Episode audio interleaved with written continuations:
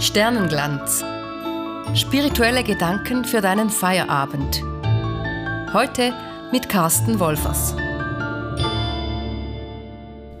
Zuletzt hat Katrin den Eindruck erweckt, ich würde mit meiner Zeit so gut umgehen, als würde ich nicht mal Dinge vor mir herschieben.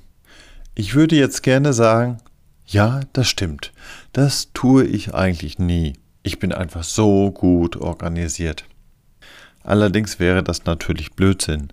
Natürlich schiebe ich manche Dinge auch mal vor mir her. Es gibt einfach ganz bestimmte Dinge, die ich aufschiebe, zum Beispiel das Ausfüllen von irgendwelchen Listen oder mal die eine oder andere Abrechnung zu schreiben. Da ist meine Freude eher begrenzt. Die Frage aber ist so aktuell wie viele und so spannend, wie organisiere ich eigentlich meine Zeit? Warum organisiere ich meine Zeit wie? Der Philosoph Jean-François Lyotard hat einmal gemeint, so wie am Anfang der Moderne mit Karl Marx und so das Kapital so wichtig war, wie viel Geld denn da ist, so sei heute am Ende der Moderne die Zeit wichtig geworden. Dieser Gedanke, der juckt mich einfach, das reizt mich nachzudenken, wie ich mit meiner Zeit eigentlich umgehe. Sternenglanz wird präsentiert von den katholischen und reformierten Kirchen der Kantone St. Gallen und der beiden Appenzell. Danke für eure Unterstützung. Vor einigen Jahren kam eine alte Dame auf mich zu. Wir unterhielten uns eine Weile und dann meinte sie, weitergehen zu müssen und sagte, ja, Herr Wolfers, Sie haben ja bestimmt keine Zeit. Irgendetwas wollte sie mir also offensichtlich noch sagen. Irgendwo drückte noch der Schuh, aber sie meinte, ich hätte für sie, für ihre kleinen Probleme wohl sicher keine Zeit. Ich reagierte damals in der Situation etwas perplex. Es hat mich überrascht. Ich wusste nicht, womit ich einen solchen Eindruck erweckt hatte, ich hätte keine Zeit. Und mir wurde bewusst, wie schwierig, ja auch wie kontraproduktiv das ist. Ich arbeite doch mit Menschen, meine Arbeit besteht doch darin, mir für Menschen Zeit zu nehmen. Und wie wirkt sich das erst auf Familie und Freunde aus, wenn da der Eindruck entsteht, ich hätte für sie keine Zeit? Ich musste mir also die Frage stellen, ob ich zu oft oder zu offen über zu wenig Zeit mich beschwert habe, dass ich diesen Eindruck erwecke.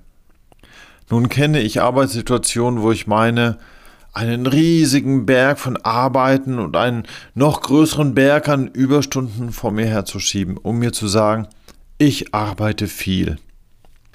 Ich kenne Familiensituationen, wo die Zeitfenster für Qualitätszeit, für Erziehungszeit, für Paarzeit so richtig rar sind.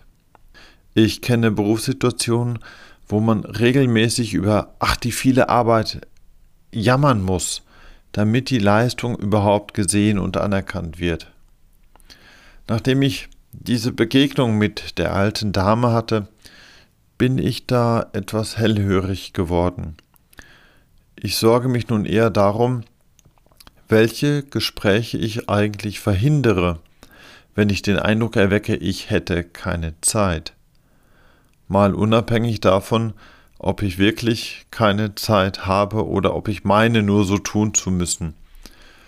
Dieser Eindruck verhindert einfach viele Gespräche, viele Kontakte, viele Gelegenheiten. Dieser Eindruck verhindert manche Kooperation oder manche Begegnung. Manche Themen werden einfach nicht mehr angesprochen, bloß weil dieser Eindruck im Raum steht. Nein, ich möchte nicht einen solchen Eindruck erwecken, als wäre ich das Opfer meiner eigenen Zeitplanung. Ich will mir lieber die Verantwortlichkeit für meine Zeitplanung zurückholen, und darum sage ich heute lieber mal so Sachen wie Ach, ich nehme mir eigentlich ganz gerne mal Zeit für dich. Oder auch Ach, dafür ist doch immer Zeit da. Es brauchte für mich eine bewusste Entscheidung, dagegen zu steuern. Einfach ist das nicht, denn meine Zeit ist in der Tat nicht ewig oder unendlich und ich habe wirklich noch so viel zu tun. Nur, ich möchte nicht diese kleinen Gespräche und diese Gelegenheiten verpassen, bloß weil ich diesen Eindruck erweckt habe, ich könnte nicht Einfluss nehmen, wie ich meine Zeit strukturiere.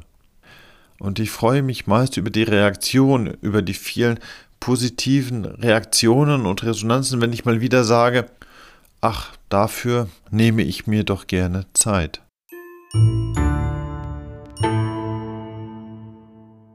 Gelegentlich gehe ich noch einen Schritt weiter und füge hinzu, immerhin, ich arbeite ja für die Ewigkeit, ich habe alle Zeit der Welt. Ich bin bei solchen Sprüchen nicht ganz frei von Provokation, das räume ich gerne ein. Aber ja, wenn die Zeit die Ewigkeit ist, wenn Ewigkeit nur einer der vielen Namen für Gott ist, dann darf ich davon ausgehen, dass dieser Chef mir alle Zeit gibt, die ich brauche. Ich arbeite für die Ewigkeit. Das heißt dann, dass ich mich für etwas einsetze, was so viel größer ist als ich selbst. Im großen Raum seines Universums bin ich dann nur ein kleines Rädchen im Getriebe. Der große, ewige, unendliche Gott hat ein so ganz anderes Zeitmanagement. Für mein Zeitgefühl mag ich mir dann etwas dort abschauen. Dann ist die Zeit gut, um Geduld und Gelassenheit und Großzügigkeit zu üben. Gott scheint ja mit Zeit sehr geduldig und sehr gelassen und überaus großzügig umzugehen. Während ich manchmal denke und bete, Gott, mach mal schneller, Gott, könntest du mir da nicht zeitnah helfen? Da begegnet Gott mir manchmal mit sehr viel Geduld, Gelassenheit, Großzügigkeit. Der Mönch Antonius von Padua hat einmal gesagt, Klein ist der Mensch, der das Vergängliche sucht, groß aber, wer das Ewige im Sinn hat. Nun kommen mir auch viele Dinge in den Sinn, die vergänglich sind, aber doch auch großartig. Die Pizza auf meinem Teller ist sehr vergänglich, aber sie schmeckt wunderbar. Ich fühle mich wohl in meiner Kleidung, und wenn ich diese abgetragene Hose wieder mal überziehe, dann sehe ich, wie vergänglich die ist. Meine Arbeit macht mir viel Freude, aber viel davon ist auch vergänglich. Manche guten Kontakte sind vergänglich, weil wir für gewisse Zeit den gleichen Weg miteinander gegangen sind, um uns später unterschiedlichen Richtungen zuzuwenden. Nun, ich denke, es geht auch Antonius nicht darum, die Schönheit oder die Nützlichkeit des Vergänglichen kleinzureden, aber doch realistisch zu sehen, dass Vergängliches vergeht. Und dann tut es gut, wenn ich bei all den tollen vergänglichen Sachen auch nach dem Ewigen suche, nach dem, was wirklich bleibt. Das gibt meinem Zeitmanagement einfach eine andere Weite, eine andere Tiefe, eine spirituelle Tiefe. Das gibt mir auch ein Kriterium an die Hand, das mir in meinen Entscheidungen hilft.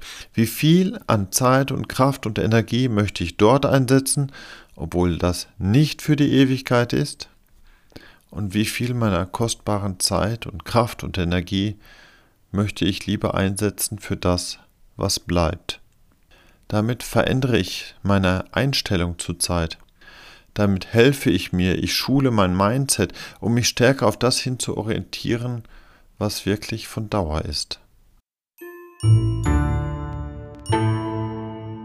Ich bin ja ein Fan von Simon Sinek, einem Unternehmensberater, und Sinek hat 2019 ein Buch herausgebracht mit dem Titel Das unendliche Spiel. Er greift darin eine Idee von James Carses auf, nämlich endliche und unendliche Spiele zu unterscheiden. Simon Sinek wendet dies auf den Arbeits- und Wirtschaftsbereich an und dabei geht es um Folgendes. Endliche Spiele folgen klaren Regeln, sie haben einen abgesteckten Zeitrahmen und meistens geht es darum, dass der eine gewinnt, der andere verliert, wie beim Fußball oder beim Schach.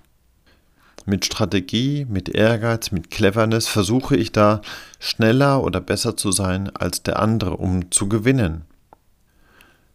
Gegenüber diesen endlichen Spielen gibt es aber auch unendliche Spiele. Die folgen weniger festen Regeln und Strukturen, sondern man spielt gemeinsam immer weiter. Beispiele für solche unendlichen Spiele sind die Wirtschaft, die Politik, aber auch das Leben an sich oder Freundschaft. In solchen unendlichen Spielen hilft man sich eher gegenseitig, um zusammen einen guten Weg für alle zu finden. Es geht nicht um ein baldiges Gewinnen oder Verlieren, sondern wir spielen, um zu spielen. Das unendliche Spiel wird für sich selbst gespielt. Es geht nicht mehr um kurzfristige Punktsiege, sondern um langfristigen Erfolg für alle. Sinek unterstreicht, dass das eine andere Haltung ist, eben ein anderes Mindset. Wenn wir unendliche Spiele spielen, dann gewinnen wir miteinander auch an Innovation, dass wir uns mehr auf Neues einlassen oder Neues erfinden. Wir inspirieren besser einander, weil wir uns gut an Gedanken und Ideen teilhaben lassen und uns so gegenseitig weiterbringen. Wir werden auch widerständiger, weil ein Verlust uns nicht umhaut, sondern uns gemeinsam nach Verbesserung suchen lässt. Simon Sinek wirbt also dafür, statt eines endlichen Spieles besser am unendlichen Spiel teilzunehmen.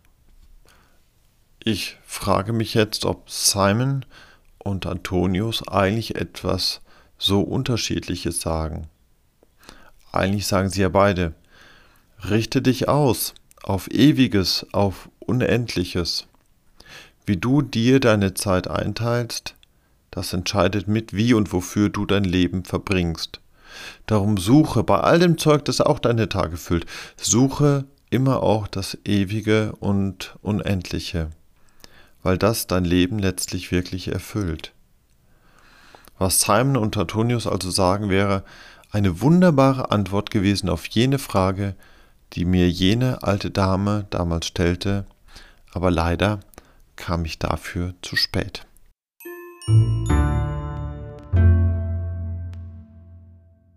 Herzlichen Dank heute für deine Zeit, die du so geduldig, so großzügig und hoffentlich auch gelassen mit unserem Podcast verbracht hast. Dir alles Gute und Gottes Segen. Die nächste Folge Sternenglanz kommt dann am 31. August und dann wieder mit Katrin. Dir viel Freude damit. Sternenglanz. Dir gefällt Sternenglanz so gut wie uns? Dann empfehle diesen Podcast weiter und gib uns viele Sterne in deiner Podcast-App. Du willst den Podcast nachlesen, mehr über uns erfahren oder uns ein Feedback schreiben? Dann schau vorbei unter sternenglanz.ch oder auf Instagram und Facebook.